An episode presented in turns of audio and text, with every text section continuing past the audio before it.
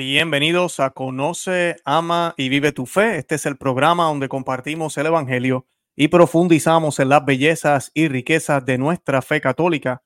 Les habla su amigo y hermano Luis Román y quisiera recordarles que no podemos amar lo que no conocemos y que solo vivimos lo que amamos. Y en el día de hoy estoy tocando este tema que es importante. Hace tiempo que no hablaba de él eh, en mi canal, yo les voy a estar mostrando ya mismito, yo tengo una lista de unos 7 o 8 videos donde trato el tema del Halloween, el Día de las Brujas eh, o Noche de Brujas, como le llaman, eh, y el Día de Todos los Santos o la Noche de Todos los Santos, la Víspera de Todos los Santos. Ambos temas los toco en estos videos. Hemos tenido invitados también como el padre Javier Olivera Rabasi y el padre Romanowski. Eh, hablando de este tema también, así que voy a compartir todo eso para que ustedes lo tengan a mano. Pero pues hacía ya dos años que no hablaba de este tema en mi canal y el primer video que hicimos y los primeros son de hace cuatro o tres años atrás, así que imagínense.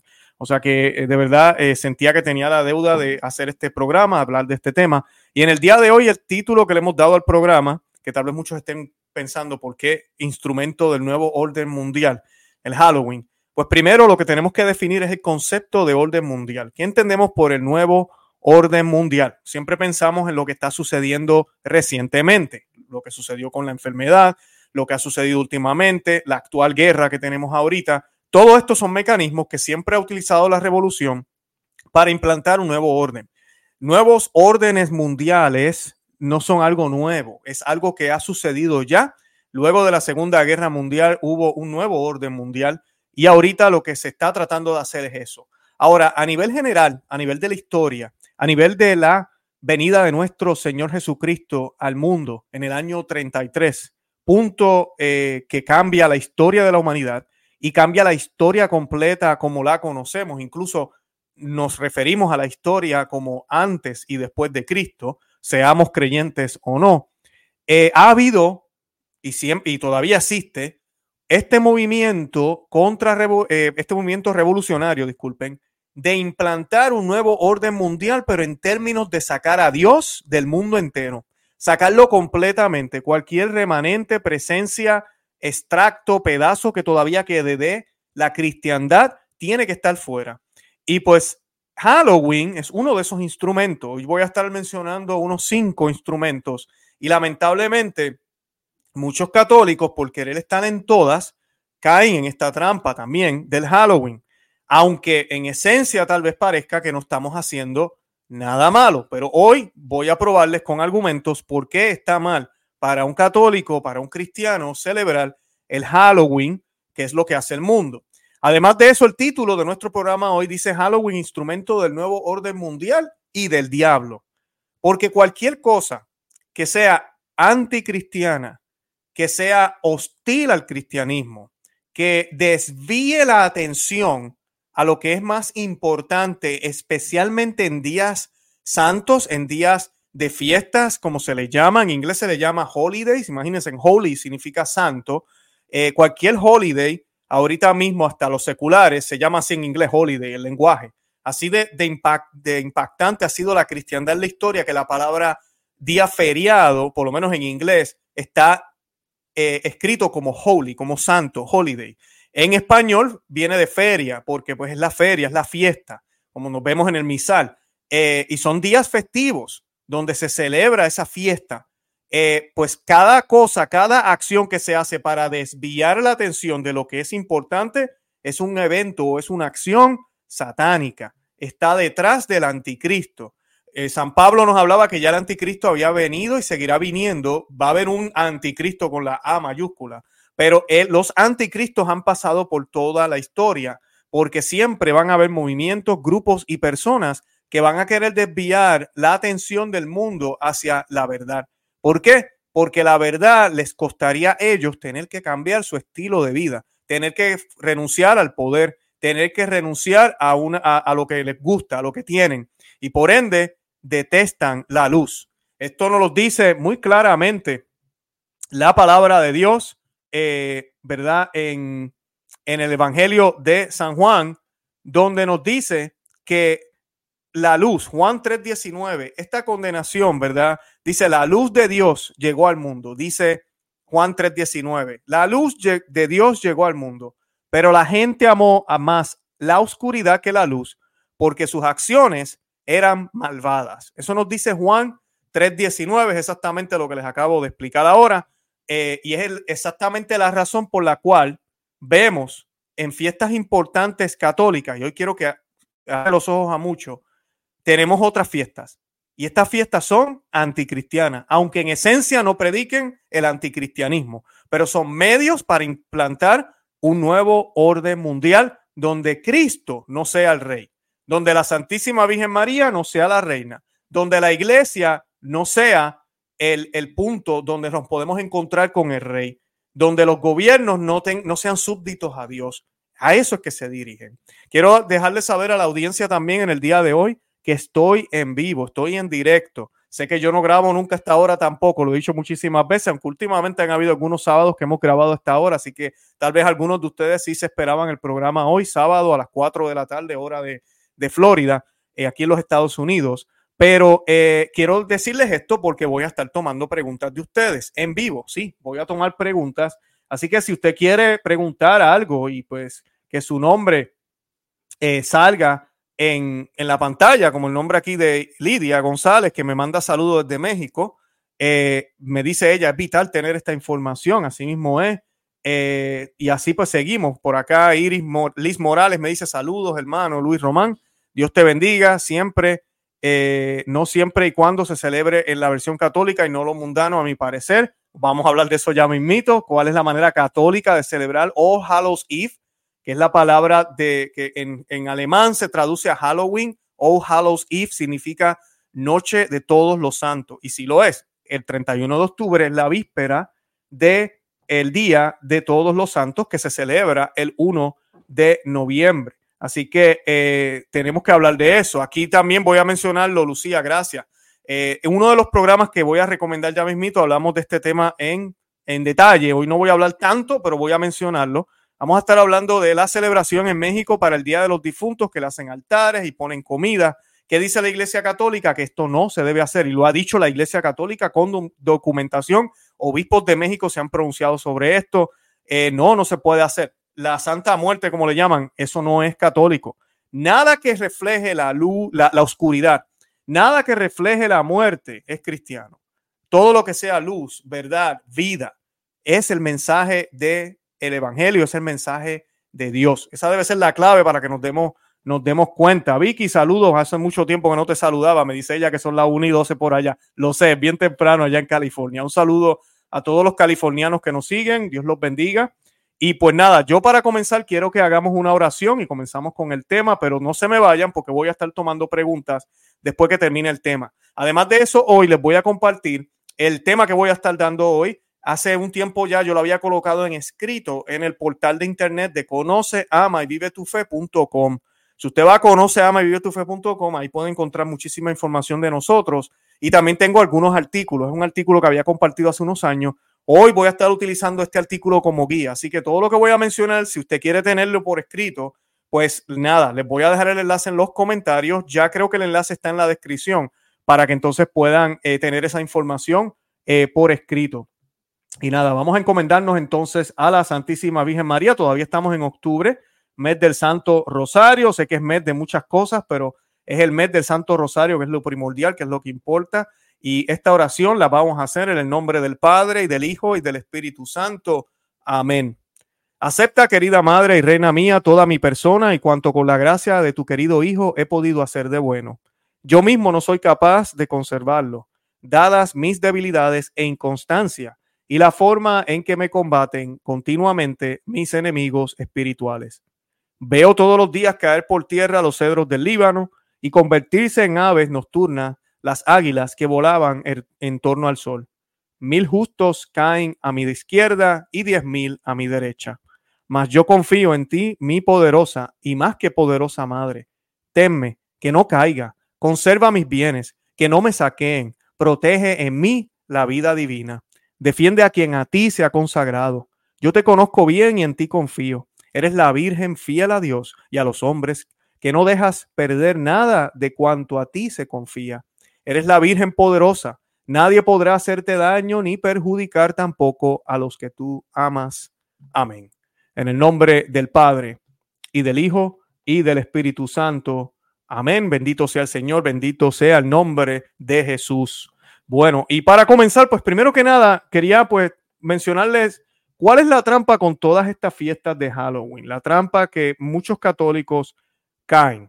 En, ustedes bien saben que en la historia, el mundo, eh, Dios no estaba en el, verano, Dios no llegó a estar en el mundo enteramente después del pecado de Adán y Eva. Sabemos que luego Él escoge un pueblo que es el pueblo eh, judío, el pueblo de Israel, ¿verdad? Y ese pueblo, eh, que ahora el pueblo de Dios no es el pueblo de Israel, es la iglesia, la iglesia católica, que ahorita con la guerra a veces uno escucha gente hablando esos disparates. El pueblo de Dios no es la actual Israel que está allí. Ellos son hijos de Dios también y hay que orar por ellos, pero para nada. El pueblo de Dios somos los cristianos. Y pues este pueblo es escogido para mostrar a un verdadero Dios y pasaron, pasaron muchos eventos y no fue hasta la plenitud de los tiempos, cuando ya era el tiempo, cuando todo se había cumplido, que Jesús llega. Jesús llega y, coloca su reinado aquí en la tierra. Funda la iglesia, que es universal, por eso le llamamos católica, y comienza todo un milenio, casi dos milenios de, de prosperidad en Europa, de mucha resistencia también por muchos pueblos, pero de una prosperidad inmensa, especialmente el tiempo del medioevo. ¿No me cree? Mire las catedrales, mire los museos, mire las pinturas, mire la música, mire todo lo que comenzó a desarrollarse porque tenían la gracia de Dios y la gracia de Dios nos ayuda primero que nada en lo espiritual para poder llegar al cielo, salvarnos, pero también nos ayuda en lo terrenal, obviamente, porque para ser perfectos y llegar a la perfección eterna tenemos que ir practicando esa perfección por gracia de Dios aquí en la tierra. Y eso es lo que sucede. Ahora, comienzan las revoluciones, viene Lutero, viene la revolución francesa, bolchevique, las, naciones comienzan a apostatar, la misma iglesia se divide, lamentablemente por el pecado del hombre, y ya pasamos a una sociedad post-cristiana. Ahorita mismo lo que nosotros vivimos, y es triste decirlo, pero la sociedad no es cristiana. La sociedad que vivimos no es cristiana. Por ende, las fiestas que se celebran en un mundo que no es cristiano van, pues deben reflejar eso, no deben reflejar una cristiandad, porque eso no es lo que todo el mundo cree. Pues, ¿qué pasa? El demonio se ha encargado de que en cada fiesta importante que tenemos los católicos, y voy a comenzar con Navidad, el nacimiento de nuestro Señor Jesucristo, en Navidad. Celebramos al niño Dios, como algunos le decimos, celebramos la venida de nuestro Señor Jesucristo, el misterio de la encarnación. Eh, todo esto lo meditamos en el tiempo de Navidad durante el 25 de diciembre, pero también el 6 de enero con la Epifanía. ¿Y qué nos propone el mundo? Pues el mundo nos propone a un gordo llamado Santa Claus que trae juguetes. Y ese es el propósito de la Navidad, el regalarnos, el ser felices, el tener esa fantasía, esa ilusión con este gordo vestido de rojo que incluso es una burla a un verdadero santo que es San Nicolás, que sí existe y tiene su fiesta en diciembre 6 y fue un obispo, no fue casado como lo de Santa Claus, no era gordo, al contrario, y fue uno de los mejores obispos que existió San Nicolás. Pero esto es lo que nos propone el mundo para desviar lo que decía al principio.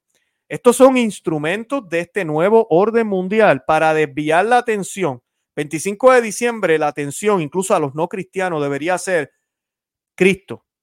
Nació Cristo. Tal vez no entiendo, no, no creo. Existió porque la, misma eh, historia nos dice que existió Jesucristo. De eso no hay duda. Ya los historiadores ya eso no lo pelean porque la evidencia es demasiada ya de que Jesús sí existió.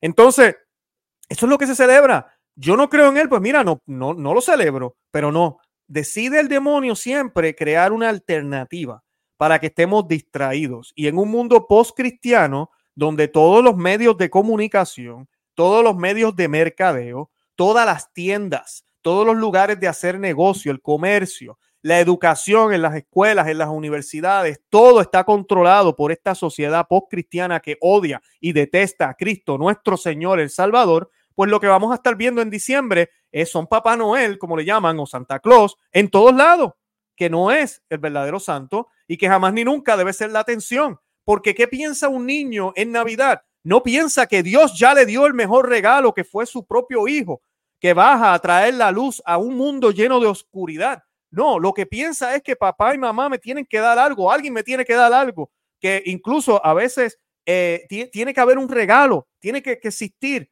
tiene que venir Santa Claus a traérmelo. Eso es lo que piensa. Yo sé que los cristianos a veces lo que hacemos también, sí, nos regalamos, no tiene nada de malo. Nos regalamos por la emoción y la alegría que sentimos porque estamos celebrando algo trascendental. Y por eso nos regalamos. Pero en ningún momento le damos el crédito al Polo Norte donde hay unos duendes supuestamente. Eso, esto es una distracción. Tenemos luego, en febrero, San Valentín.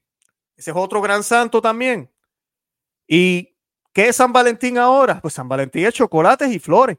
Eso es lo que hacen ahora. El 14 de febrero es chocolates y flores, el día de los enamorados, el día del amor, el día de la amistad, eh, yo soy tu Valentín, tú eres mi Valentín, y eso es el sentido. Nadie piensa en la iglesia, nadie piensa en, la Santa Misa, nadie piensa en la historia de este gran santo también, ¿no? Nadie piensa en nada de eso. Nadie quiere estudiar la historia porque la idea es distraernos de la razón por la cual eh, deberíamos estar celebrando ese día, que es un día también pues, eh, importante. También tenemos otra fiesta que pues sigue más o menos junta con la de Easter o la de Pascua, que es la de San Patrick o San Patricio, el santo importantísimo. Otro santo que, como pueden ver en la foto ahora en Irlanda, pues el verde lo utilizaba el gran santo, el trébol que ven en la pantalla, eh, la, plantita, la utilizó él para explicar la, Santísima Trinidad a los herejes a y convirtió a toda Irlanda católica. Eh, y pues ahora que piensa la gente en el día de San Patricio, en cerveza, como pueden ver en la foto, y se visten de duende con ese sombrero, el color verde, le echan tinta a los ríos y a las aguas para celebrar y así nos distraen de lo que un gran santo hizo y predicó, porque esa es la idea, que no pensemos en Cristo, que no pensemos en Dios, que no pensemos que hubo gente y hubieron pueblos que vivían de esta forma. No, no, no, no, no, no. Esos son leyendas y lo celebramos de esta manera en la resurrección, después de Semana Santa, ese primer fin de semana de resurrección donde nuestro Señor Jesucristo resucita. Ese es el día más importante del año. ¿Qué nos proponen? Bueno, pues el conejo de Pascua. Y hay católicos que llevan a sus niños al, al, shopping mall, a las tiendas y le toman la foto con el conejo, porque eso no tiene nada de malo. Estamos celebrando la primavera, es más o menos el mismo tiempo de primavera, qué bonito el conejito. Eh, y no, el fin, en lo que debería estar pensando esa criatura, es en, el, en la resurrección de nuestro Señor Jesucristo y en el cielo que ahora se abre y nos da la posibilidad a nosotros de poder entrar al cielo, de poder vivir eternamente con Dios. Ahí tenemos otra más. Y la que vamos a estar hablando hoy, pues por supuesto es Halloween. Halloween se celebra el 31 de octubre, una mezcla de paganismo que voy a hablar un poco de la historia de esto, pero no voy a meterme tanto en eso, porque si no, no termino. Pero es lo mismo. Es otra herramienta para olvidarnos de una fiesta importantísima. Es el Día de Todos los Santos. Se celebra y siempre los católicos conservaron eh, del judaísmo el que las fiestas comenzaban cuando el sol se pone el día anterior. Ya cuando el sol se coloca, el, sol baja el 31 de octubre, Ahí comienza la fiesta de todos los santos. Y la pregunta que yo le hago a ustedes, justamente cuando se hace el famoso tricotri, eh, el ir a buscar los dulces a las casas, lo hacen de noche, justo en la fiesta. Tiene que ser justo en la fiesta, para desviar la atención de muchísima gente. So, ahora la gente ya ni piensa, incluso hay católicos, y se los digo por experiencia, cuando yo estaba bien frío, yo nací católico, siempre he sido católico, pero recuerdo mis años de, no haber ido a la misa el 1 de noviembre, que quiero mencionarle aquí a la audiencia. Es obligación. El 2 de noviembre no, pero el 1 sí. El 2 es el día de todos los difuntos, pero el 1 es día de obligación. En algunos países el 2 también es obligación, pero el 1 es obligación. Hay que ir a la Santa Misa. Y a la gente a veces, yo no iba a veces. Yo iba y llevaba a mis hijos mayores, que cometí muchos errores con ellos, los llevaba a la calle a tricotear y me iba yo también con ellos a buscar dulce y, y hacer estas boberías que en, en esencia, volvemos a lo mismo, no se trata si es malo o bueno. Salgamos de, esa, de eso. No se trata que es malo yo ir a donde el vecino vestido de perro y, y nada, pedirle dulces y el vecino me da dulces. Y llego a mi casa y comparto los dulces con mi familia, nos comemos y nos reímos un rato y ya. Eso no tiene nada de malo. El punto no es ese. Tampoco la iglesia dice que no nos podemos disfrazar, siempre y cuando no sea de demonios, de brujas, nada de eso. El problema es hacerlo ese día. Disfrazate otro día, disfrazate el 13, el, a mí, el 12 de octubre, el 10 de septiembre, qué sé yo, de lo que tú te quieras disfrazar, lo ideal sería de un santo. Eh, o de cualquier otra cosa si estás trabajando en teatro y te tocó disfrazarte de un árbol. Yo no sé. La iglesia no está diciendo que tú no te puedes disfrazar. El problema es que el 31 de octubre hay algo que tiene más precedencia, es la fiesta de todos los santos, meta y sueño de nosotros, que se supone que nosotros queramos estar allá, queramos ser como ellos, queramos imitarlo. Y esta fiesta que la iglesia coloca, porque tenemos el calendario lleno de santos, pero hay santos que no se conocen.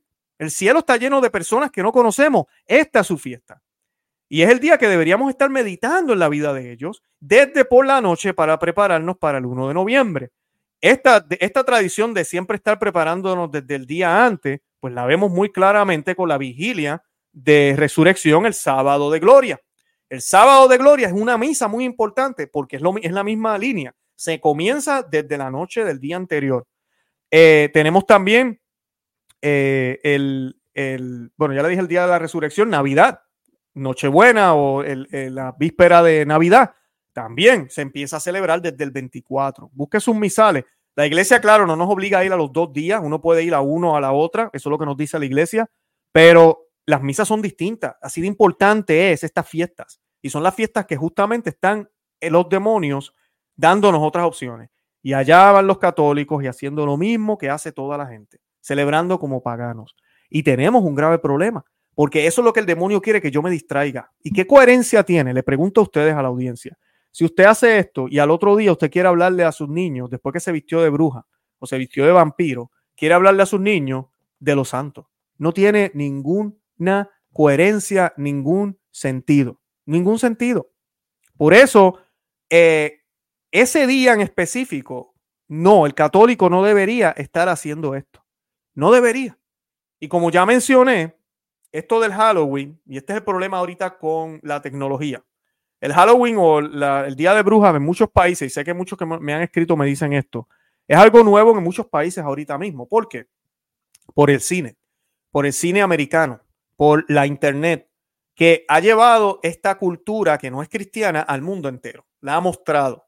Y se ve y se ve chévere, oye, se ve atractivo, oye, y disfrazarnos todos, la vamos a pasar bien.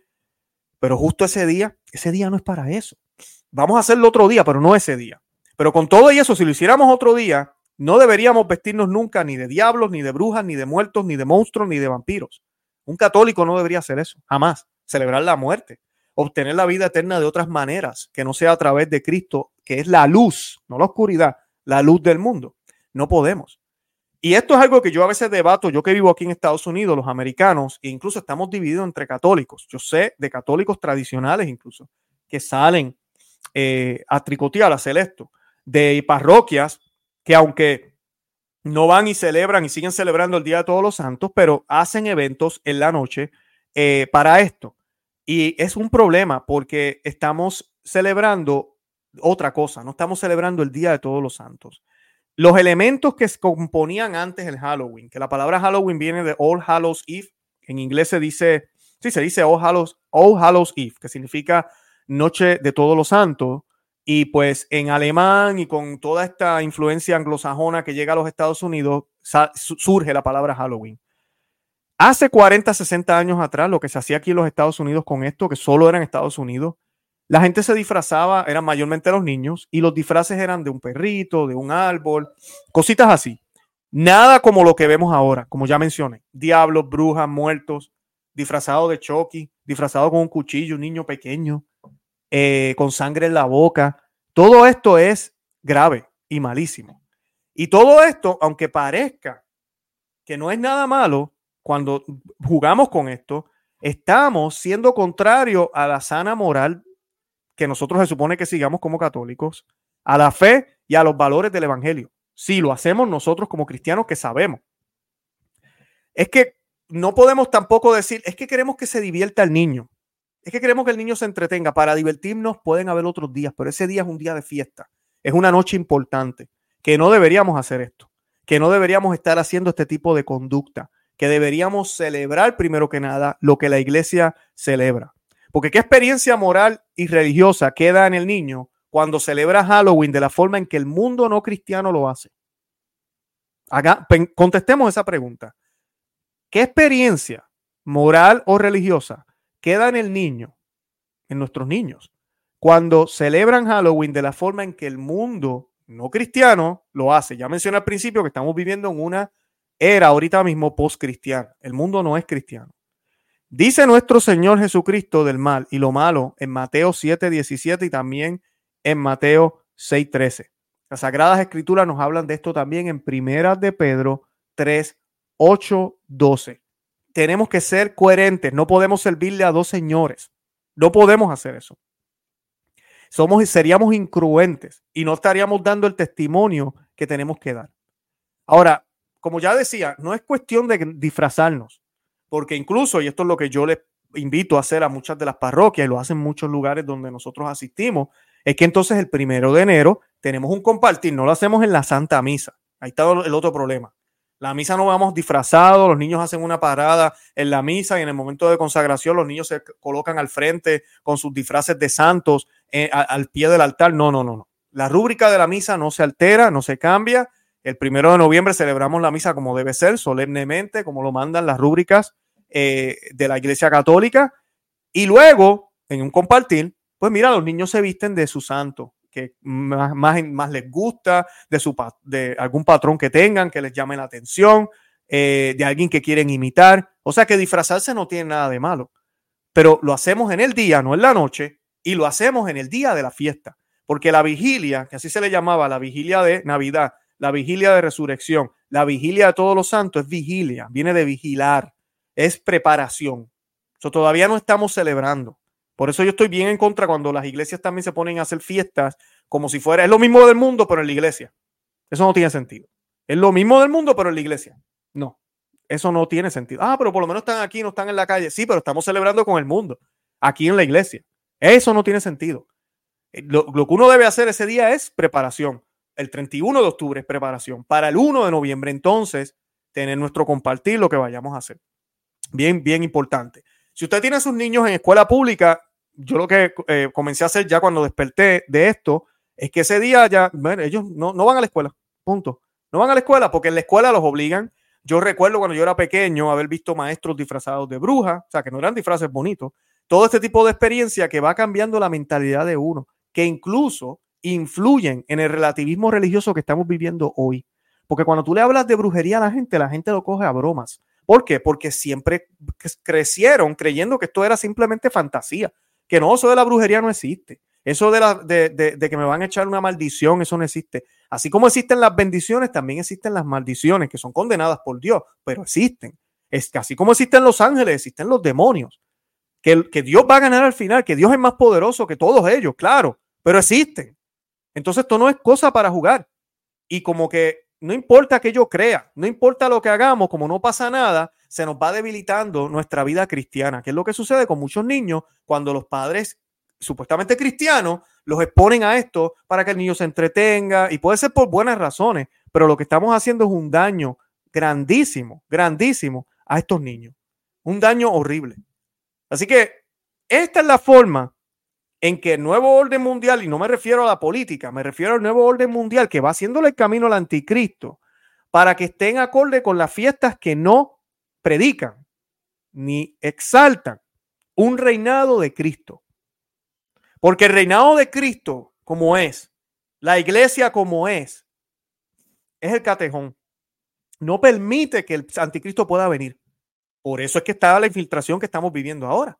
Por eso la iglesia tiene que cada día abrazar cada día más los líderes, no la iglesia. Cuando digo la iglesia me refiero a la iglesia jerárquica.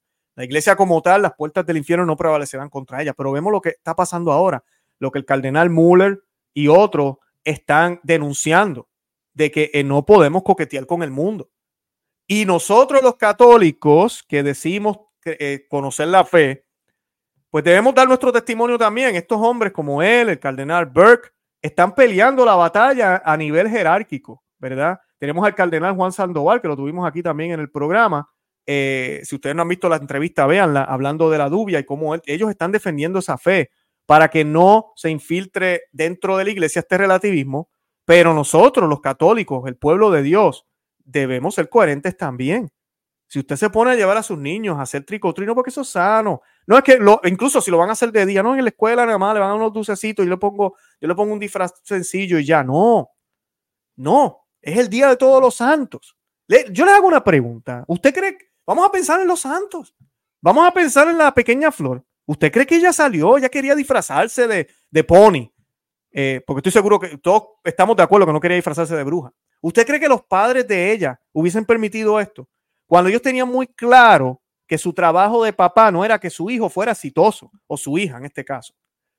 Que fuera, y cuando decimos éxito, ¿qué es ser exitoso hoy en día? Ganar dinero, tener prestigio, tener una carrera. Miren, cuando uno es cristiano, nada de eso importa.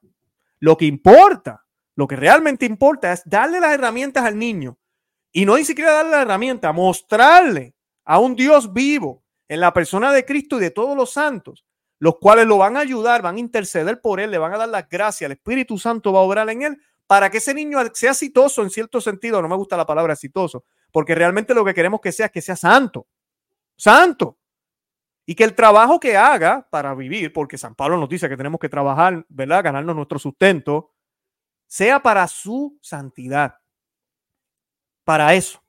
Miren la historia de José y no San José, estoy hablando de José, el del Antiguo Testamento, el que fue vendido por los hermanos, que casi lo mataban, pero después cambiaron de opinión, lo vendieron, estuvo décadas eh, pasándola muy mal, estuvo preso, lo acusaron, una mujer lo hostigó, eh, bueno, tantas cosas. Tiene el don de leer sueños, bueno, y por providencia de Dios llega a ser inclusive la mano derecha del faraón en Egipto. Pero todo esto fue para qué? Uh, para que él tuviera éxito, estuviera bien, tuviera su carrera, tuviera donde vivir, pudiera retirarse, como muchos católicos piensan. No, para glorificar a Dios. Entonces, si yo tengo esa mentalidad que es para glorificar a Dios, lo más importante en la vida de mis hijos, yo no permito que este tipo de fiestas vengan a su vida. No pueden llegar a su vida. Y yo como adulto tampoco lo hago, porque me desenfocan de lo que yo debería estar pendiente, que es la santidad mía y de mi familia yo como cabeza de familia, y si soy joven, pues mira, yo no debo, no debo ir a ninguno de estos sitios. Y con mucha paciencia y calma, dejarle saber a los demás, mira, yo no lo celebro, yo no hago eso. ¿Por qué? Porque soy cristiano. Nosotros no celebramos la oscuridad, no celebramos la muerte, celebramos la luz, celebramos la vida. Y, pero ¿por qué no vienes con nosotros? Hermano, tú tienes que disfrazar, acompáñanos. No, no, gracias. Yo incluso voy para la iglesia. Muchas parroquias, incluso el 31 de octubre, hacen reparación, porque como ustedes saben, muchas cosas malas también suceden en estos días. El 31 de octubre se presta para maldades, se presta para secuestros. Los satánicos, los que hablaba ahorita, los brujos aprovechan este día porque ya que está todo el mundo disfrazado, es el ambiente perfecto para hacer sus fechorías.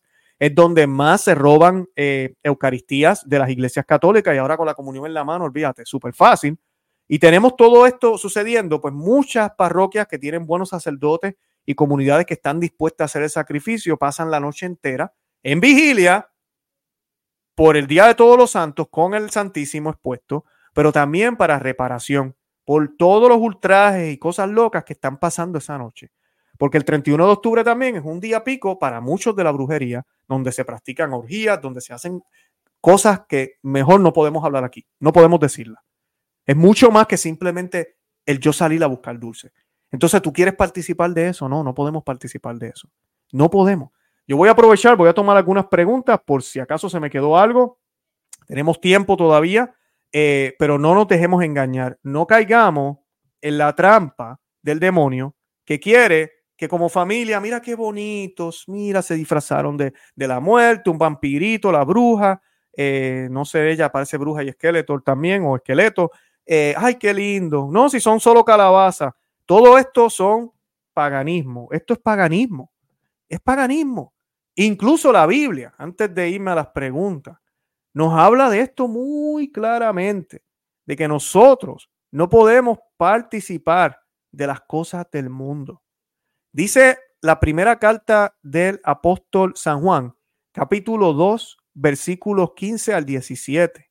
No amen a este mundo ni las cosas que les ofrece, porque cuando aman al mundo no tienen el amor del Padre en ustedes, porque no se pueden servir a dos señores.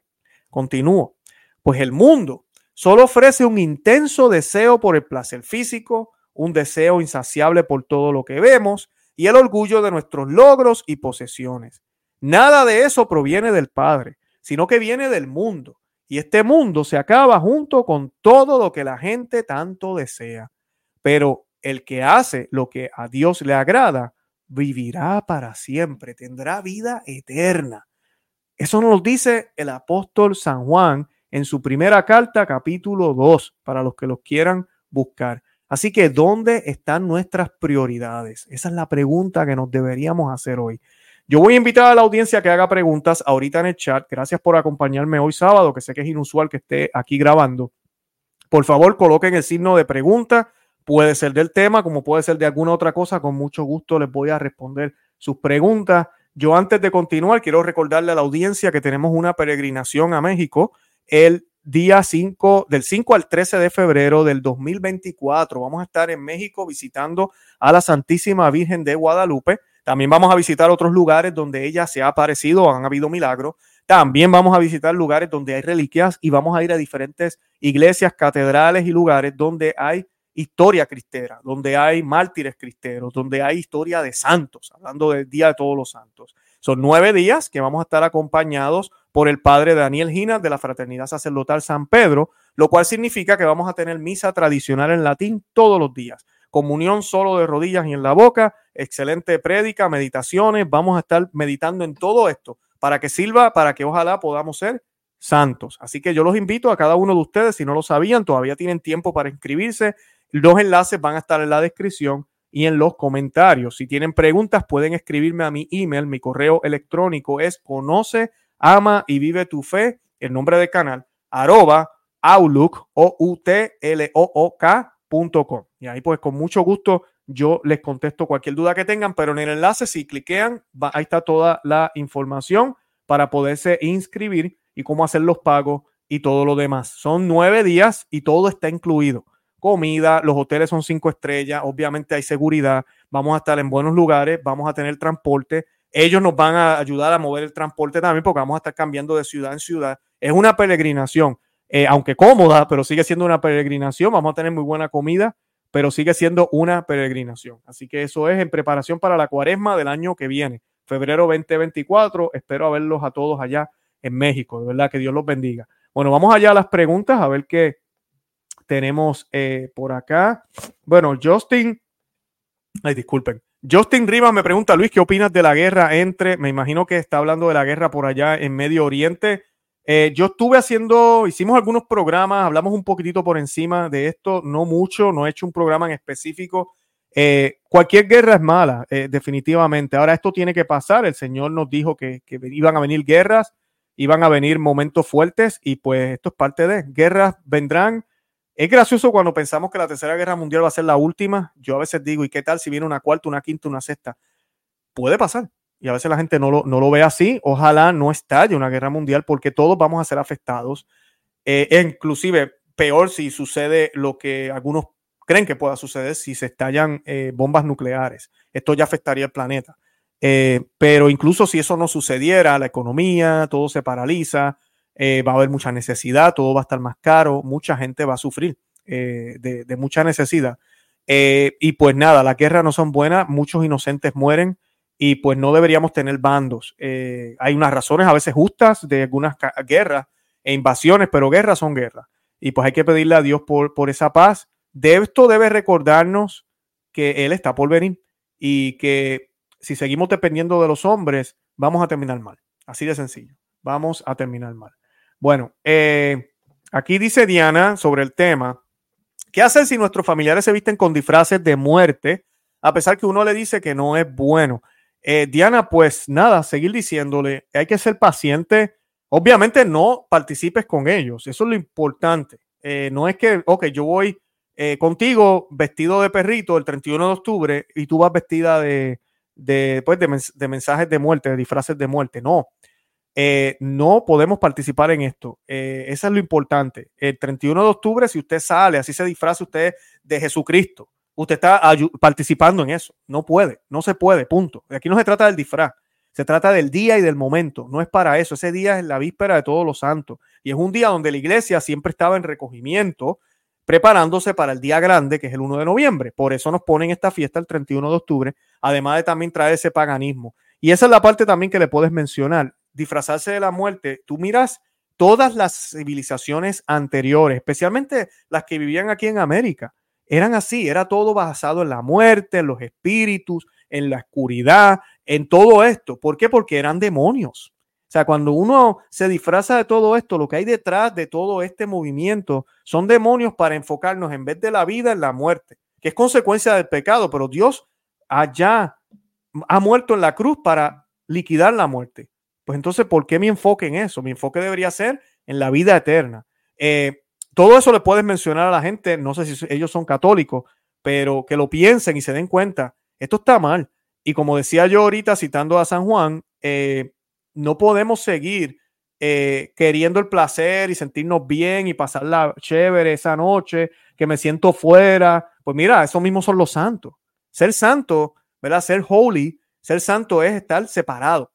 Eso es lo que significa la palabra santo, es ser diferente, estar separado. Eh, no somos del grupo completo, somos escogidos. Fueron muchos los llamados, pero pocos los escogidos, dice la palabra de Dios. Y nosotros e, por, el bautismo ya somos escogidos por Dios. Entonces tenemos que darnos cuenta que, no, que no podemos participar en esto. Eh, vamos a ver. Eh, aquí dice Rosa Rodríguez, Puerto Rico. Saludos a Puerto Rico. Eh, para los que no saben, yo soy puertorriqueño. Algunos piensan que soy cubano, soy puertorriqueño.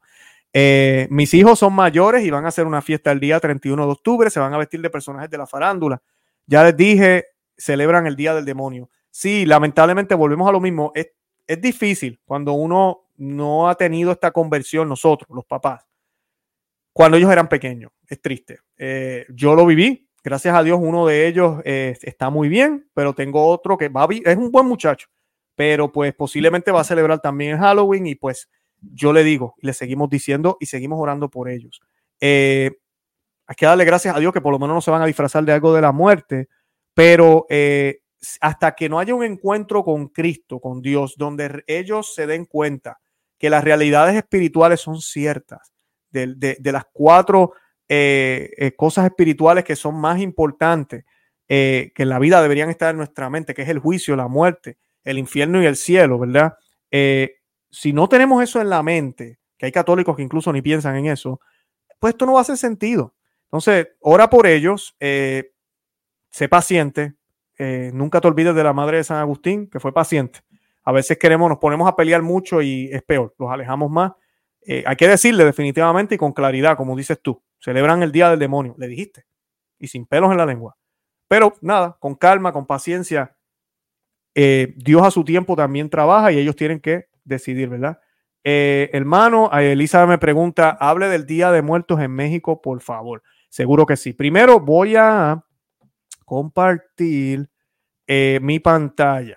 Eh, vamos a ver aquí rápido, porque quiero que vean. Eh, a ver, disculpen.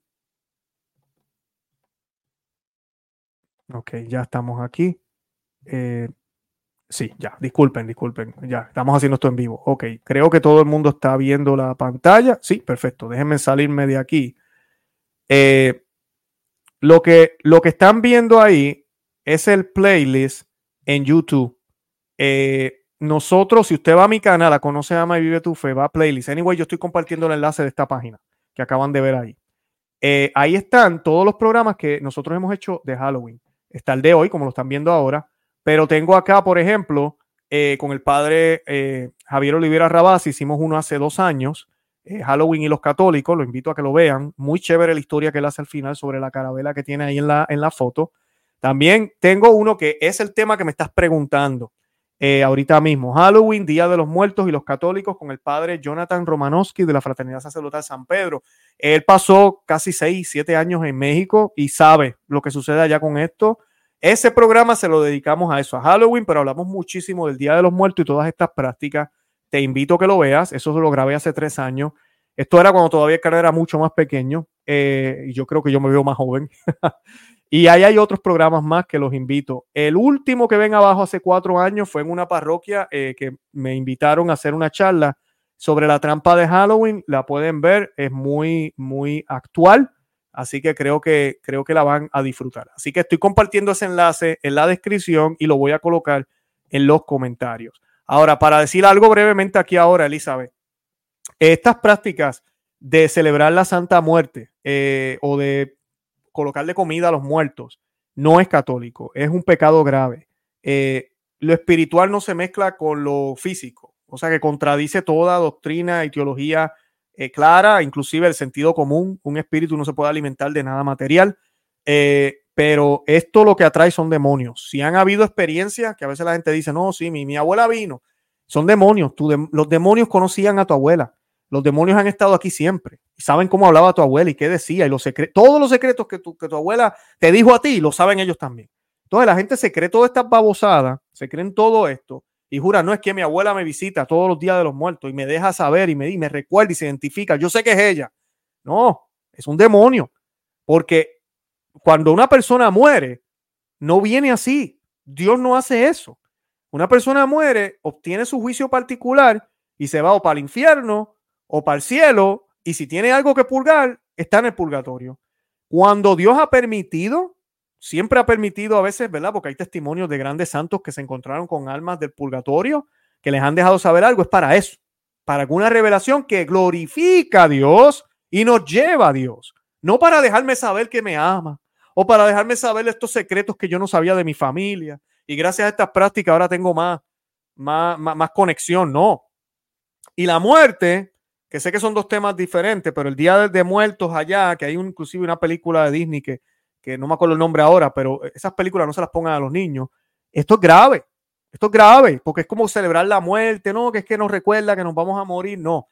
La manera católica de recordar la muerte es saber primero que nada que fue derrotada por Cristo a través de la vida eterna y de su resurrección. De que ahorita mismo los santos que vamos a celebrar el 1 de noviembre están vivos, están vivos en el cielo, en espíritu, porque sus cuerpos se van a unir luego en, la última, en la resurrección definitiva, donde todos vamos a estar ahí presentes, todos, eh, al mismo tiempo. Toda la humanidad que siempre ha existido, que existió y que, y que, existe, van a estar al mismo tiempo. Eh, eso es tema para otro día. La Santísima Virgen está en cuerpo y alma allá arriba. Nuestro Señor Jesucristo está en cuerpo y alma allá arriba, en el cielo. Esa es la fe que creemos. Esa es la fe que profesamos. Por eso la iglesia no, jamás celebra el Día de Muertos. Nosotros celebramos el Día de los Fieles Difuntos. Es el 2 de noviembre. Y es totalmente distinto el mensaje. Día de los Fieles Difuntos. ¿Qué estamos celebrando ahí? Bueno, estamos celebrando las almas que no han llegado al cielo. La iglesia le está dedicando un día, porque a diferencia de lo que nos predican los modernistas hoy en día en los funerales, que todo el mundo se va para el cielo, que fue buena gente, que está en mejor lugar, nos dicen en la funeraria siempre. Yo no he ido a un, y hay que, esto es un problema grave. Yo sé que no queremos ah, eh, eh, herir los sentimientos de nadie en, una, en un funeral, pero también el alma necesita las oraciones de nosotros. Déjenle saber a la persona, por más santa que haya sido la persona, no podemos afirmar con toda seguridad que está en mejor lugar. Algunos me dirán, oh, el purgatorio es mejor lugar. Yo no sé si está en el purgatorio tampoco. Sí, definitivamente el purgatorio en cierto sentido es mejor lugar, pero porque de seguro tiene cielo tiene que purgar hasta que llegue al cielo. Pero, pero que quede claro también, quiero mencionar, el purgatorio no es la meta, es el cielo. Hay muchos católicos mediocres que, ah, no, yo voy para el purgatorio, pues, pues, ¿qué se puede hacer? No. Con esa actitud vas para el infierno, porque los pecados veniales te pueden llevar a pecados mortales. Si uno piensa, ah, no, pues está el purgatorio, yo voy para allá. Y el sufrimiento que hay en el purgatorio es un infierno. Pero es un infierno no de condenación, sino de purificación. Pero es un infierno, hay llamas. Nos dicen los grandes santos nos dicen las revelaciones que han habido y nos enseña la iglesia, que es un lugar y es un sitio donde se siente también. No es solo esto espiritual que a veces pensamos, no están ahí esperando, una sala de espera, como esperando con, revistas, no. Así que eh, no, el día de todos los difuntos, de los fieles difuntos, dice la Biblia, eh, no la Biblia, la iglesia, fieles difuntos, esa palabra se nos olvida, no es todo el que murió. La iglesia católica no celebra el día de todos los que han muerto, no, es el día de los fieles difuntos. Fieles. Fieles. O sea que murieron tratando, en perseverancia. Y la iglesia tiene los dos días. Tenemos los santos que no conocemos, porque hay muchos santos que no, su vida no fue pública. Por eso celebramos el 1 de noviembre, un día para esos santos anónimos, como decimos. Y tenemos un día también para los fieles difuntos. para todos los difuntos, que esas misas que se hacen ese día son poderosas, son las misas que pueden sacar muchas de las almas del purgatorio. Bueno, yo espero haberte contestado algo, Elizabeth, te, invito a que veas esos, esos videos que te recomendé. Vamos a ver, eh, sigo mirando preguntas. Acuérdense en poner eh, la, el signo de pregunta, por favor. Transmontana me pregunta, ¿podría hacer un programa sobre el ayuno y la forma de realización? Gracias desde España, hermano Luis. Eh, yo tengo varios programas, son viejitos, tengo que hacer uno nuevo. Eh, si Dios lo permite, lo estaré haciendo. Eh, el ayuno ahorita mismo, las reglas de la iglesia son bien, bien suaves, ahorita mismo. son muy suaves, y pues, pero es lo que la iglesia nos exige. Ahora, ¿qué nos exige la iglesia? La iglesia, la iglesia nos dice que si usted va a ayunar, ahorita mismo, que incluso esto fue antes del Concilio Vaticano II. A la gente se pone a decir, no, el Concilio Vaticano II cambió la regla de ayuno. No, ya existía antes. Y lo que se pedía era que usted coma una comida fuerte y dos pequeñas que no hagan una, ¿verdad? Esas pequeñas que sean pequeñas de verdad. Eh, básicamente eso, si usted es mayor de edad, no, no tiene que ayunar, está exento. Y siempre tradicionalmente, después de los siete años, ya a los niños se les pide que, que vayan ayunando. Eso es el ayuno. Eh, Claro, hay otros tipos de ayuno y la iglesia no los prohíbe, pero no es que tengan que ser así. El famoso eh, ayuno de pan y agua que mucha gente hace. Eh, perfecto, qué bueno. Si usted lo ha hecho, hágalo con mucha humildad y no lo promueva. No se debe estar promoviendo, dándose golpes en el pecho. Yo hice el ayuno de pan y agua. ¿Y tú qué hiciste? O sea, no, esa no es la idea. Ya la gloria la estás recibiendo tú, no la estás recibiendo Dios. Y la idea del ayuno es mortificar pecados, tendencias. Este servidor eh, tiene sus tendencias también, hombre al fin, con lo que es la lujuria, ese tipo de cosas. El ayuno a mí me ayuda muchísimo. Entonces, pues el, ayunar, el, ayunar más de una vez a la semana. Claro, usted decide qué va a hacer. Eh, dicen, voy a comer pan y agua nada más durante todo el día. Eh, no voy a almorzar nada. O me como un pedacito de, de galleta, una galletita por soda o algo así al mediodía. Lo que usted desea hacer está bien porque la regla, como les dije, es la que mencioné al principio. Sea que todos estos ayunos están bien. Hay muchísimos otros tipos de ayunos. A veces cuando se hace el de, el, de 40 días, eh, pues se puede hacer con la regla de la iglesia. Usted se come un desayunito pequeño, un almuerzo bien pequeño y en la noche se come una cena, no super cena, una cena normal. No postres, no nada. Y eso está bien, como también puede hacer los 40 días de pan y agua. Y está bien también. Eh, la cosa es que no nos ponga de mal humor, que no nos, haga, no nos lleve a pecados peores sino que de verdad lo hagamos con amor y que nos haga mejores para la gloria de Él. Eh, y como dice nuestro Señor Jesucristo, cuando ayunes, asegúrate de lavarte la cara, ah, de no demostrarlo, de que parezca que no estás ayunando. No podemos estar andando con cara de perro mostrándole a todo el mundo que estamos ayunando.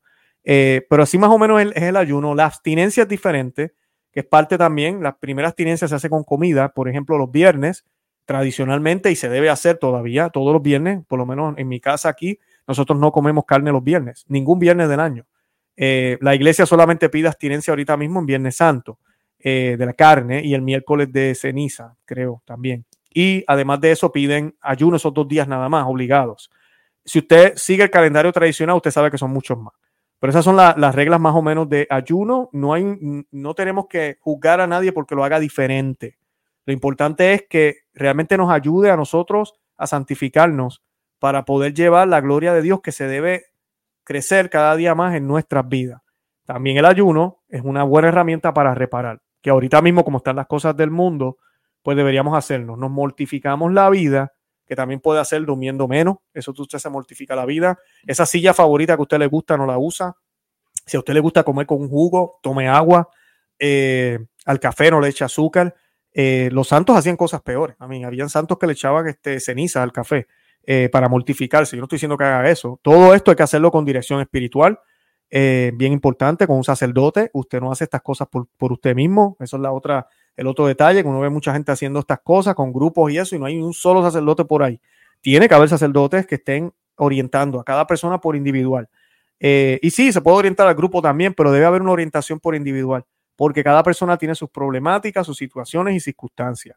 Y yo cuando ayuno no puedo dejar de ser papá, esposo, hijo, hermano, eh, trabajador en, mi, en la empresa, eh, lo que yo haga, yo tengo que seguir haciéndolo bien. Si se vuelve piedra de tropiezo, yo no puedo empezar a pelear con mi esposa y mi esposa, pues estás de mal humor, se nota que no estás comiendo. Y yo, pues déjame quieto entonces. mira, si de verdad me está afectando con mi actitud, entonces yo tengo que hablar con el sacerdote, hey, padre. Eh, sé que estoy haciendo lo del pan, pero ¿será que me estoy poniendo de mal humor? ¿Será que cambiamos un poco? ¿Qué me recomienda? Mira, haz esto. Y el sacerdote te va a orientar, porque se supone que el ayuno no nos lleve a eso, a pecados mayores. Así que bien, bien importante eso. Hay otras cosas más, pero pues no voy a entrar tanto en eso ahora. Eh, Olga me dice, disculpa, ¿podría por favor hacer un video de cuál es la manera correcta de ofrecer un altar para el Día de los Muertos? Ninguna. Eso no se hace. Eso no se hace, Olga. Olga. Te voy a compartir un enlace del comunicado de los obispos de México. El año pasado así prensa lo publicó. Estoy seguro que lo van a publicar hoy otra vez este año. Así que te lo voy a, publicar, pero no, esto no se hace. Usted no hace eso.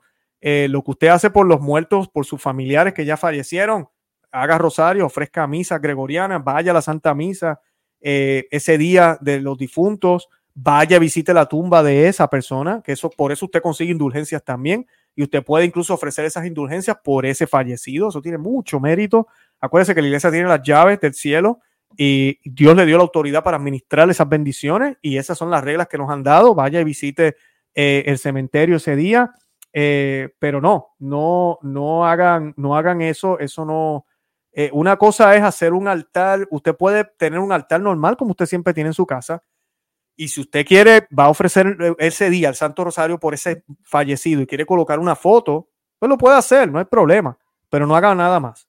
Cualquier otra cosa, no es que a él le gustaba el agua con azúcar, un poco, o no, agua con limón. Entonces ese día usted le pone un vaso con agua con limón. Ya está cayendo en superstición, ya está cayendo en graves pecados. Eso es lo que me refiero.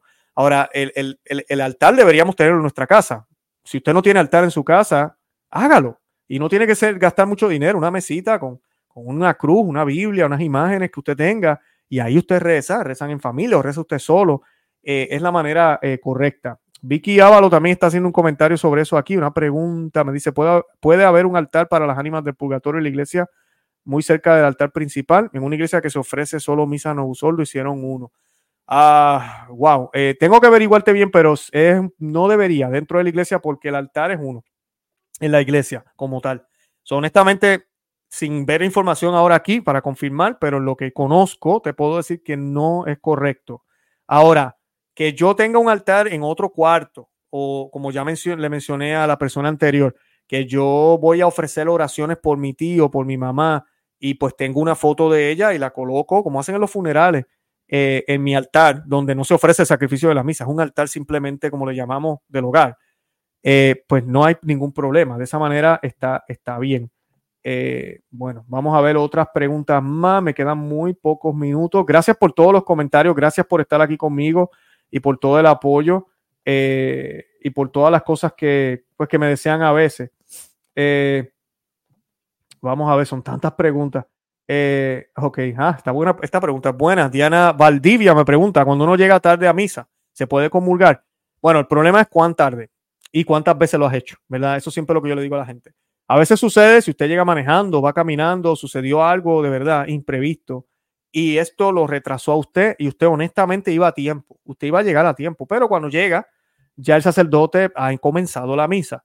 La regla que siempre ah, se da es que por lo menos lleguemos al Evangelio. Es lo que a veces la gente nos dice. A veces lo que yo he escuchado de, muy buenos sacerdotes. Eh, y vuelvo a lo mismo, si honestamente eso fue lo que pasó. Ahora, si usted salió tarde y usted sabe conscientemente, es que me quedé durmiendo más tiempo, es que llegué tarde porque me quedé hablando con fulano, es que llegué tarde porque incluso cometí pecado de gula y en vez de ayunar antes de la misa, una hora antes, se supone que es lo que nos dice la iglesia ahora, me fui a comer a un restaurante justo antes de la misa, me atendieron muy tarde, y ahora llegó tarde a la misa. Miren, no, no comulgue. Usted está en pecado grave. Usted llegó tarde porque usted, eh, por, por, ser desconsiderado con Dios y por ser irresponsable. Ahora, si es por algo honesto, esa es la regla que pues usualmente se da, ¿verdad? Ya para el evangelio, prédica. Ahora, si usted llega después de eso, ya van por el credo, ya van mucho más allá, eh, pues no comulguen. Usted llegó, incluso, ¿sabe qué? Si fue honestamente, usted iba a tiempo, pero con todo eso el retraso fue tanto eh, que el accidente fue bien feo, lo que sucedió, no sé. Y usted llegó, le cuenta como que usted eh, cumplió con su compromiso de ir a la Santa Misa ese domingo. O sea que no tiene que volver a otra iglesia, pero no puede comulgar porque llegó muy tarde. Entonces no participó de, de, de, lo que tiene que, la preparación que debemos tener, ¿verdad? para, para poder comulgar. Esa es mi, mi, explicación. Hay sacerdotes que podrán decirle, pues una vez nada más, tranquila, acércate a comulgar, eh, pero pues depende de la, de, la, hora que usted llegue y en el momento de la misa donde usted llegó. Ahora, si esto pasa cada rato, Diana, a cada rato, todo el tiempo, casi todos los fines de semana, los domingos, usted llega tarde, eh, aunque llegue en el Evangelio, eh, no, esto es un grave problema. Entonces, póngalo en oración y ver qué, qué tenemos que hacer. Eh, pero, y pues para que sí pueda comulgar, porque entonces, ¿qué pasa? Para una entrevista no llegamos tarde, para las cosas de trabajo no podemos llegar tarde porque nos, nos, toman la hora, ¿no? Tenemos que llegar a tiempo, si no nos despiden. oye, para Dios, ¿sabes qué? Deberíamos estar al menos 15 minutos antes de que comience la Santa Misa para prepararnos eh, para el santo sacrificio de la misa mentalmente, con calma, poder hacer unas oraciones antes. Eh, ojalá no sea de estas iglesias que hacen mucho ruido antes de comenzar, que haya silencio, que podamos entonces prepararnos para, pues, para esos grandes misterios que estamos a punto de celebrar. Fanny me dice, hola Luis desde Argentina, hola para ti también, gracias, Dios te bendiga. Vamos a ver qué otras preguntas Uh, Fanny me dice, ay, creo que ya había tomado una pregunta de ella, no estoy seguro. A mí me cuesta más no tomar mate los viernes que el ayuno de pan y agua. ¿Será mejor así? Sí, claro, eh, pero el mate es una, una, abstinencia, eso no es ayuno, eso es abstinencia. Ayuno es dejar de comer. Bien importante, que eso hay mucha confusión hoy en día. El ayuno es dejar de comer. No se trata, y sí, hay ayuno de lengua y eso que nos hablan por ahí. Claro que sí, eso es importante. Pero el ayuno realmente es dejar de comer. O sea, que dejar de tomar café o dejar de tomar el mate o un té o lo que sea, o, dejar de beber soda, que alguna gente hace eso. Eso es bueno, pero eso es abstinencia. Eso no es ayuno. Bien, bien importante hacer esa, esa diferencia. Y sí, la abstinencia también es necesaria y hay que hacerla. Me están pidiendo un programa de las indulgencias, así lo estaremos haciendo si Dios lo permite. Eh, vamos a ver. Eh, que, bien aquí. Gracias por el comentario. ¿Cómo aprendo en este canal? Déjenme saber a otros que nos acusan de sismáticos. Yo no sé por qué. por ahí vamos. Envidia, yo creo que es lo que tienen. Ah, vamos a ver. Aquí dice, no sé si me estás hablando de Halloween, María. ¿Por qué la Iglesia Católica adornan y celebran en sus escuelas este día? Me imagino que es de Halloween. Es un problema. Uno de los programas que recomendé en el que tengo en mi canal Voy a compartir el enlace, hablo de ese grave problema. Las escuelas católicas que usted va y tienen las calabazas, tienen todo eso. Grave problema. Es el modernismo infiltrado, es el coqueteo con el mundo, es todo lo que estamos viviendo, la crisis que estamos viviendo ahorita mismo. Así que eh, tenemos que eh, tener mucho cuidado. Alejandra, aquí me hace un comentario, Alejandra Muñoz desde Facebook, un saludo para ti, porque algunos sacerdotes dicen que está bien si celebran estos días que solo se vistan de santos. Está bien de santos, pero yo lo que les recomiendo y lo que yo he escuchado de sacerdotes también es que sea el 1 de noviembre, no el 31, porque confunde. Su niño pues, de pequeño se va a vestir de santo, porque usted está diciendo que solo de santo se puede vestir el 31 de octubre. Adivine lo que va a pasar luego. Él va a querer seguir celebrando y cuando esté más grande no se va a disfrazar de santo, se va a disfrazar de otra cosa que le dé la gana. En cambio, es mejor abstenerme yo, que esos ejemplos de los santos, los santos se abstenían de muchísimas cosas del mundo. Eh, a negarse a uno mismo el 31, mira, no, yo no voy a participar de eso. Y dejarle saber a tu niño, no, mira, nosotros somos católicos, no celebramos en la oscuridad, no celebramos en la noche del 31 de octubre, celebramos en el día del 1 de noviembre, eh, el día de todos los santos, con la Santa Misa. Y también puede ser la misa en la noche, el 1, pero el 1 es el día de la fiesta. El 31 es el día de vigilia. Tenemos que estar en vigilia, no distraídos, buscando dulces y boberías y haciendo maldades en el vecindario. Así que disfrazarse de santos y salir a la calle junto con los demonios allá afuera es simplemente estar con paganos y hacer lo mismo que hacen los paganos, aunque parezcamos santos. Pero realmente no somos santos. Estamos actuando como paganos, con un disfraz de santo. Entonces, no, hay un problema. Ahí es donde, donde está esa eh, diferencia. Gracias, Alejandra, por, por ese comentario. Creo que vale la pena la, eh, la aclaración. Y había, estoy viendo que mucha gente ya te había contestado también. Eh, bueno, vamos a ver, mucha gente aquí me están haciendo demasiadas preguntas. Déjame ver aquí, aquí tenemos, creo que esta va a ser la última, ya no contesto nada más. Hoy día muchos católicos mezclan energías de la tierra, de la luz, del agua, enneagramas, etcétera, como lado espiritual. Esto es correcto y qué se puede y debe hacer por nuestros difuntos. Bueno, ¿qué se debe hacer por nuestros difuntos? Es orar, ofrecer novenas, ofrecer misas, ofrecerlas, eh, y a veces hay que dar una donación, se hace. Eh, pero ofrecer esas misas, decirle al sacerdote, quiero que esta misa se la ofrezcan por cada persona. Eh, y santos rosarios, oración, ayuno por ellos, eh, mortificación por ellos, especialmente por nuestros padres. Yo perdí a mi papá, a mi mamá y no hay una sola misa que yo no piense en ellos. y muchas de las cosas que, que, a veces hago lo ofrezco por ellos también. aunque a veces uno dice, ah, ellos están en el cielo. Mm, nadie sabe. Y como quiera, eso no se pierde. Eso va para el tesoro eh, que puede beneficiar a otras almas, esas bendiciones que Dios da por la gracia que está actuando en mí, no por mí. Nada que yo haga tiene mérito, pero como estoy dejando que Dios actúe en mí, esas gracias que son de Él, Dios no las va a desperdiciar. Entonces dice, ah, no, pero es que chico, ya tu mamá ya recibió lo que tenía que recibir, pero sutano, fulano, yo que soy Dios y lo sé, se las voy a dar. O sea que nunca una oración, un ayuno es desperdicio. Ahora, cuando estas mezclas de energía de tierra de la luz y todas estas cosas son nueva era, no se puede hacer. Eso es idolatría, eso es pecado mortal. Pecado mortal. Cuando un católico piensa, no, yo hago mi rosario, yo voy a la Santa Misa, leo la Biblia, oh, pero tengo también, qué sé yo, esta cosa que para las energías, o coloco esto en mi casa de tal forma, o pongo los muebles de tal forma, o hago tal cosa tal día, o me visto de tal color, no sé, lo que ellos hagan. Eh, todo eso es idolatría y peca contra el primer mandamiento. Eh, esa es la, respuesta a eso. Aquí me pregunta Laura Berry por qué las lecturas de la misa tradicional son diferentes a la misa del Novus Ordo, porque las cambiaron en 1960. Eh, no es que sean malas, las lecturas son buenas también, pero pues el misal fue, eh, dicen reformado, yo digo revolucionado, y pues se cambió, ¿verdad? Y esa es la razón. Si usted va a una parroquia con el permiso de Roma, que son las que yo siempre recomiendo aquí, y siguen todavía el calendario tradicional de 1962, pues sí, las lecturas van a ser diferentes. Sigue siendo la fiesta de todos los santos o la solemnidad de todos los santos. Y la misa Ordo también van a ser distintas. Eh, pero el fin es el mismo, ¿verdad? Siempre y cuando se celebre eh, con dignidad. Ah, dice aquí, ¿y por cuántas horas puedo ayunar sin comer nada? Yo salí, eso tú lo tienes que, te, saludos y, y, tienes que determinarlo eh, con tu sacerdote, uno si va a ayunar un día, pues tú pones tus reglas. no, es, no se trata de no comer nada tampoco, porque uno puede pues morirse, aunque hay gente que lo ha hecho, pero poco a poco, ¿verdad? No se trata de no comer nada. Tú te levantas, usualmente este servidor lo que hace, yo digo voy a ayunar el viernes, pues lo que yo hago es que me como algo bien breve en la mañana, me llevo un pedacito de pan bien pequeño, una galleta o algo el mediodía que me sostenga, porque estoy trabajando y qué sé yo eh, hay gente que utilizan este maní, cosas así, que yo a veces veo mucho en la internet, que dicen que es tu mejor amigo cuando ayunas. Algo así sencillo, que realmente no es alimento y vas a estar hambriento, pero tu cuerpo todavía se sostiene, tiene proteína, tiene un poco de azúcar, lo que estoy bien. Y hasta la noche, que entonces como. Eh, hay gente tradicionalmente se hacía todo el día hasta las 3 de la tarde. Después de las 3 de la tarde ya uno pues, pues rompía el ayuno. Esa se le llama la hora de, romper el ayuno. Eh, pero pues lo puedes hacer así, también. Yo llego aquí a las 5 o 6 de la tarde, a esa hora es que yo rompo el ayuno. Eh, depende de tus circunstancias. Yo salí, ¿verdad?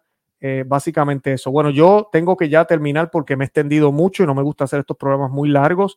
Pero nada, de verdad que los amo en el amor de Cristo. Gracias por estar conmigo en el día de hoy. Por favor, compartan este video con otros para que no celebren el Halloween, porque no deberíamos estar celebrando en Halloween, sino estar pensando en el cielo, en la santidad. De eso se trata ese día. Y nada, de verdad que los amo en el amor de Cristo y Santa María, ora pro nobis. Santa María, ruega por nosotros. Que Dios me los bendiga. Bye bye.